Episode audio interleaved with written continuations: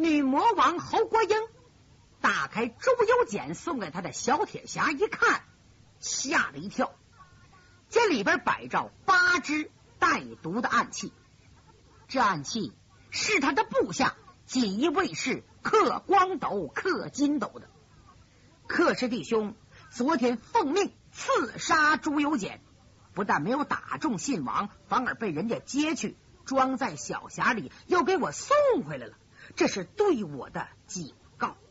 侯国英不由得打了个寒战，想那克氏弟兄，这两人是青阳宫中有名的二克，打暗器手法既狠又准，又非常巧妙。他们在人群当中突然发射。百发百中，可是为什么没有伤着朱由检？谁接的呢？嗯，一定是五凤楼这小子假扮五皇子朱由检，接住暗器，又给我送回来了。此子不除，后患无穷。想到这儿，侯国英害怕了。哎，克氏弟兄上哪去了？要叫五凤楼抓住，可就没命了。来人呐！哟速将刻光斗、刻金斗传进来。是棋牌官出去，时间不大，回来报信儿。回总督，克氏弟兄方才被人找走了，已出了衙门。啊！侯国英大惊失色，快快派人四处查找，我等着回信儿。是侯国英坐不住了，他站起来，在大堂上走来走去，弄得祖大寿。魏银平都闹心呐！魏银平说：“哎，英姐姐，两个锦衣卫士值得你这么着急呀？嗨，你不知道，克氏弟兄是我母亲的近方侄孙，我母亲很喜欢他们俩，经常传入圣泉宫。如有不测，老人家经不起这种打击呀。”昨天我兄长被杀，今天又失踪了克氏弟兄，老人家得疼死。说到他哥哥侯国璋之死，侯国英眼睛露出杀机，暗想：我哥哥被谁杀的？是先天无极派人吗？不像，他没有被派出行动，没有和那些人交锋，怎么能被杀呢？哎，和魏银平。是否有关？昨天我告诉哥哥说魏延平和五凤楼相爱，他气得发了疯，说找魏延平算账去。我劝他，他当时压下怒火，是不是离开我找到魏延平，两人口角起来，动手打在一处，魏延平吓得毒手？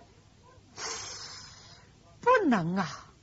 我哥哥的本事比他要强多了，他二人从小长大，亲如兄妹。这丫头能下手杀我哥哥？不是他，又是谁？想到这儿，他问了一句：“平妹，我哥哥死的太惨了，被人点瞎了双目，又一刀插进心脏。你说他是谁杀的？”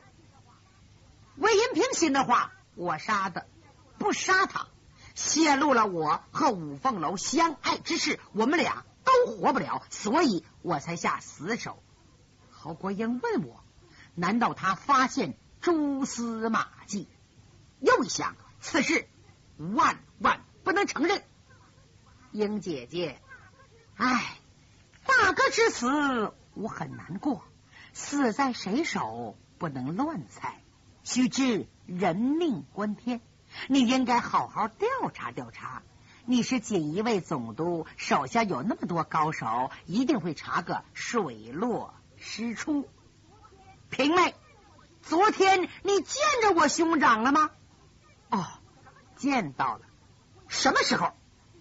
魏延平故意低垂粉梗，羞羞答答的说：“啊，是定更时分。”他和你说了什么？魏银平明白了，这审问我呢啊，对我怀疑。哼，我魏延平也不是省油的灯。想到这儿，呼，魏延平站起来，几步来到侯国英的面前，说话声音很低，可字斟句酌。姐姐，这事儿你还问吗？当着这么多部下，你叫我学学你哥哥跟着我说什么吗？难道你不知道？你不知道他的心？呃，我知道。可是你对他呢？我魏银平鼻子一酸，眼中含着泪珠。唉，现在说这个什么用也没有，他已经死了。侯国英察言观色，看不出破绽，但是心里琢磨：这个丫头心里有五凤楼，怕不容我哥哥。常言说得好，先出人命，盗出贼。丫头，你甭跟我装蒜，早晚我能查出来。就在这阵儿，外边一阵大乱，接着棋牌官跑到里边报：启禀总督大人，克氏弟兄。回来了，好，叫他进来见我。呃，这个 进不来了，您出去看看吧。啊，出什么事了？侯国英急忙站起来，魏银平也跟了出来。一看外边围了不少人，手分人群往里边一看，啊，可把侯国英吓坏了。地下放着两块门板，门板上躺着两具死尸。侯国英和魏银平抢不到近前一看，不由得倒吸口凉气。但见两人脸色铁青，身体扭曲，胸前呐各粘着一张纸条，上写：这两个人正是克光斗、克金斗中毒而死。魏银平虽然自幼生长在青阳宫，对江湖中人所见不少，近两年。跟着他爹出任陕西、江浙一带，杀了不少盗匪元凶。但是看见这两人面孔，不由得扭过头去，不忍看了。再说侯国英心里翻了个个啊，这两人行刺未遂，又被人引诱出府，用毒药将他们置于死地。这种事没别人，准是五凤楼干的。好啊，姓武的，我要不要你的命，誓不为人。来人，把尸体抬下去掩埋。又和魏银平说：“咱们京城再见吧，我走了。”又和祖大寿一抱拳，带着锦衣卫上马走了。祖大寿想说什么，还没等说出来，人已经没影了。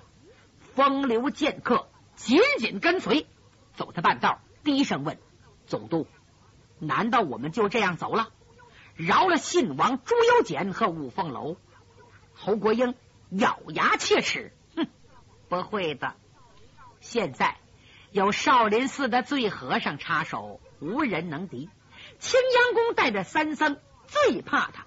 听说这三个和尚被人暗算，误服了散公丸，不能动手。”我们又死了，克氏弟兄和侯国璋走了夏侯双杰，魏银平和我貌合神离，你我孤军作战，我得重整旗鼓，再调绿林高手杀朱由检和五凤楼。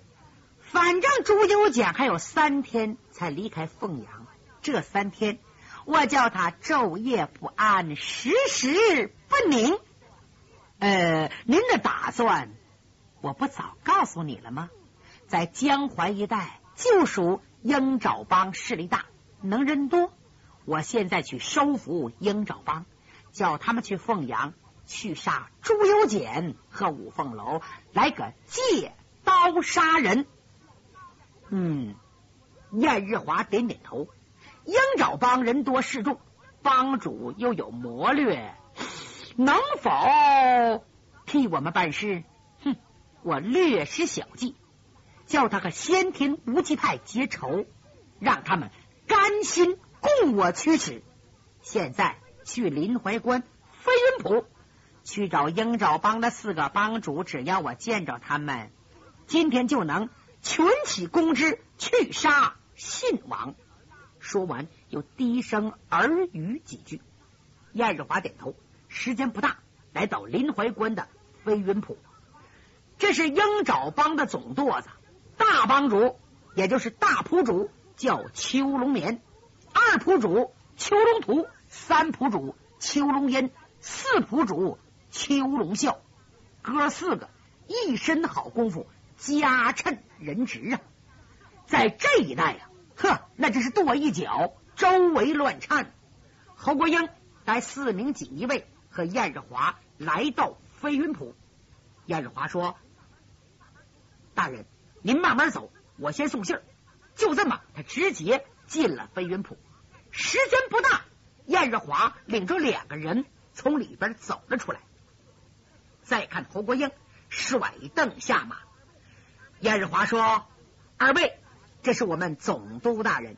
大人，这就是飞云浦的两位仆主，这位。”叫邱龙图，那个叫邱龙啸，两个人赶紧上前施礼。哎呀，大人，您能来到飞云浦，真是蓬荜生辉，草民有礼了。起来吧，我来的鲁莽，多有海涵。哎呀，哪里哪里，大人请。再看侯国英把玉手一扬，率人步入浦内，来到里边一看呐。嚯，好大一座庄院呐！翠竹环绕，依山傍水，形如飞云，所以有飞云浦之称。进了大厅，侯国英昂然上座，邱龙图、邱龙啸二次见礼，吹手站在一旁。侯国英看了看，见邱龙图有四十五六岁。上中等身材，是长得细腰炸背，黄白净子，五官端正，有一股英风锐气。邱龙啸身高体壮，面似锅底，环眼刚须，显然是个粗鲁人。侯国英一看，飞云浦四位仆主只来了老二和老四，老大老三没露面，很不高兴。哎。二位仆主，本总督专程拜访，怎么不见那两位仆主呢？莫非下官不配拜见鹰爪门的大掌门邱仆主吗？二仆主邱龙图为人本分，一见侯国英发火，赶紧跪倒磕头。大人息怒，家兄和我的三弟有事外出，已经走了一个多月了。总督光临寒舍，草民焉敢轻视？说完，又连连叩头。燕日华也解释：“大人，呃，二仆主之言确实不假，那两位仆主没在家。哦，那就怪我了，是我误会，不要见怪。”随后有人献上茶来，茶罢歌盏，叫厨下准备酒菜。侯国英眉头一皱。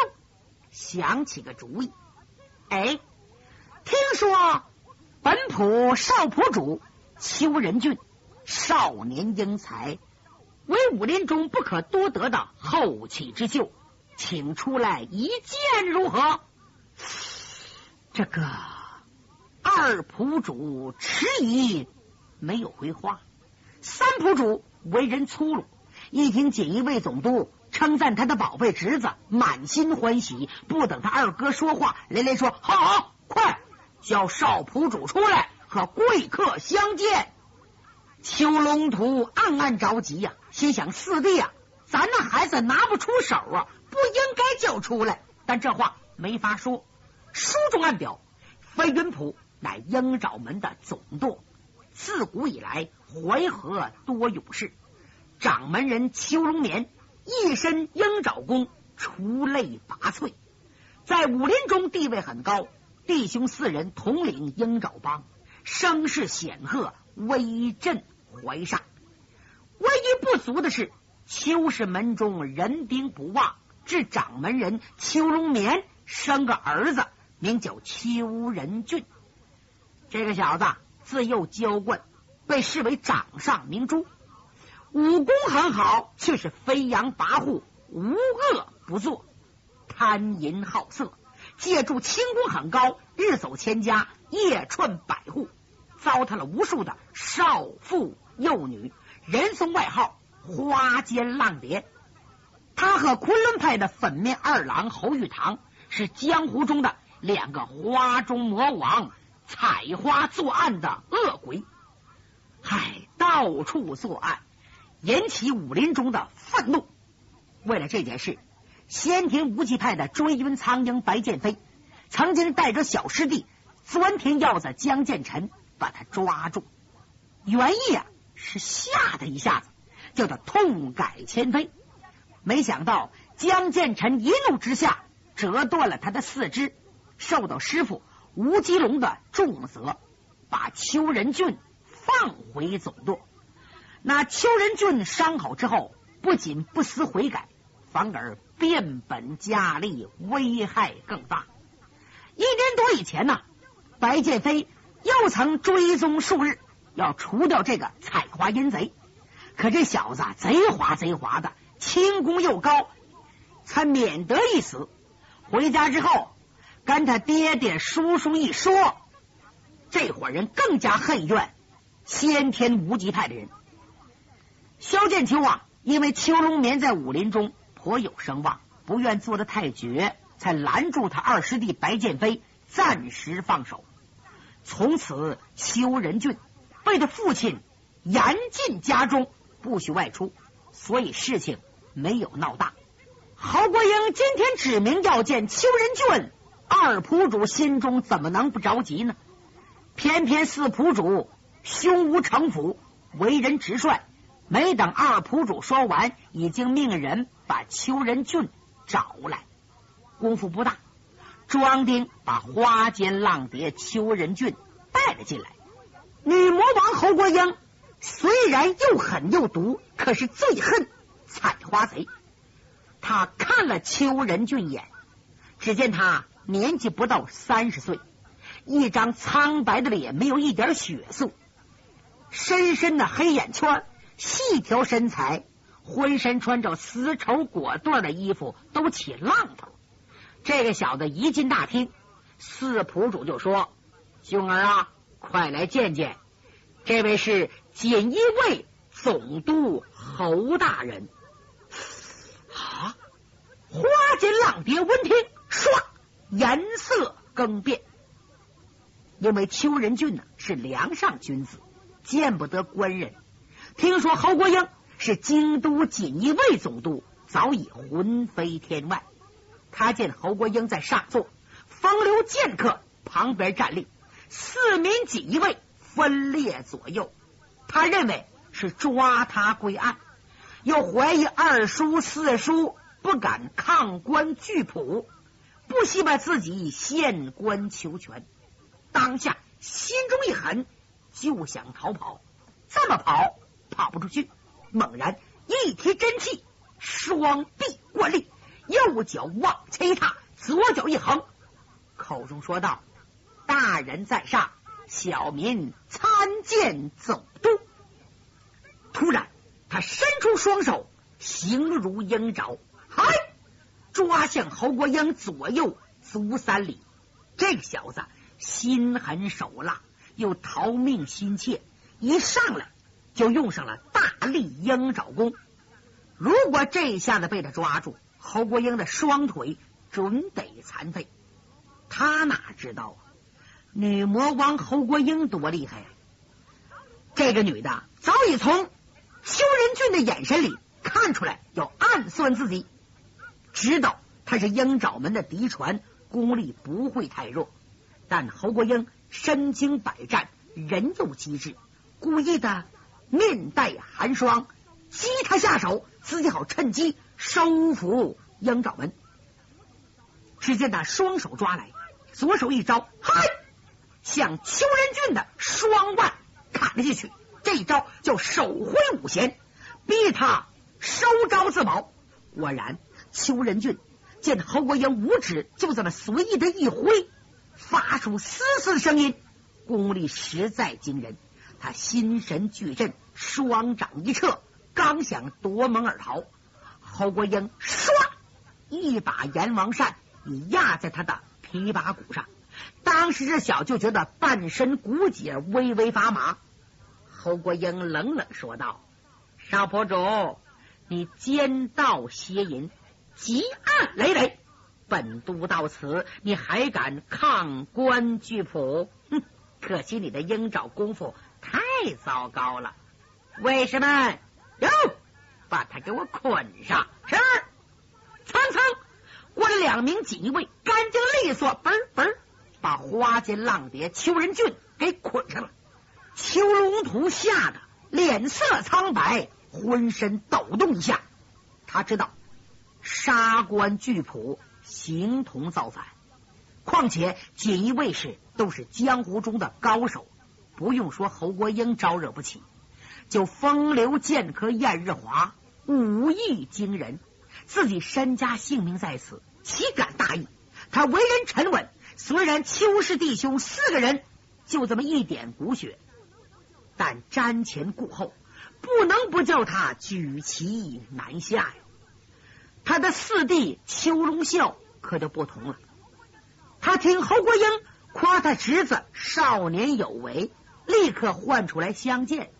不料宝贝侄子一照面就被人捆上了，他可急了，大声喝道：“放开我侄子！”呜，他向锦衣卫扑了过去。哪知道他快，别人比他更快。风流剑客燕日华噌啦啦抽出宝剑，嗯，压在邱仁俊的脖子上。你敢动一动，我就把邱仁俊杀了。好，邱龙啸再粗鲁，也知道投鼠忌器，无奈只可悬崖勒马，把前仆之事猛然收回来。正不知道如何是好。外边有人报，掌门人回来了。侯国英一摆手，叫两名锦衣卫把邱仁俊带到一旁。燕日华，干长剑插入鞘内。就在这阵，从外边走进两个人。头一个人年纪在个五旬上下，面似姜黄，二目深陷，鹰钩鼻子，四字阔口。身材消瘦，两臂特长，穿着土黄绸子大衫，过了磕膝盖，下边白布高腰袜子，镶边斧子履。第二个四十多岁，黄白面皮，细眉长目，透着精明。两人惊慌失色，来到大厅。侯国英一看长相，就知道头一个是鹰爪门的掌门人。名震大江南北的铁指鹰爪邱龙年，后边跟着的是飞云浦三浦主，外号小诸葛，铁爪深抓邱龙阴。侯国英这次到飞云浦的目的啊，就是要用威胁利诱，把鹰爪门收归自己麾下，好凭借淮河天险，再加上鹰爪门这地头蛇。把五皇子朱由检和五凤楼等人置于死地。现在正主来了，他眼珠一转，突然纵声狂笑，从座位上站了起来。啊！听庄丁所报，你就是威震江淮一带铁指鹰爪邱大掌门喽？邱龙冕赶紧回答：“不敢当，正是草民。”那么这一位一定是人称小诸葛的三浦主了。邱龙吟说：“正是在下，他比他大哥精明，知道侯国英继承女魔王，手段肯定毒辣。夜猫子进宅，无事不来，没有好事，没事要胆小，有事要胆大。天塌下来。”非得接住不可，所以静中观变，考虑对策。又见侯国英待人不多，不像真打算把邱仁俊扑走，所以才话里软中含硬。侯国英聪明过人，他知道邱氏四龙就是老三狡猾，故意不理他，却和邱龙眠说：“掌门人，你知道下官到这干什么来了吗？”呃，草民不知。哼。你儿子邱仁俊仗着一身轻功，到处采花盗柳，积案累累。现在层层上报，案子已经报到我这儿了。本督到这就是把他要处以极刑。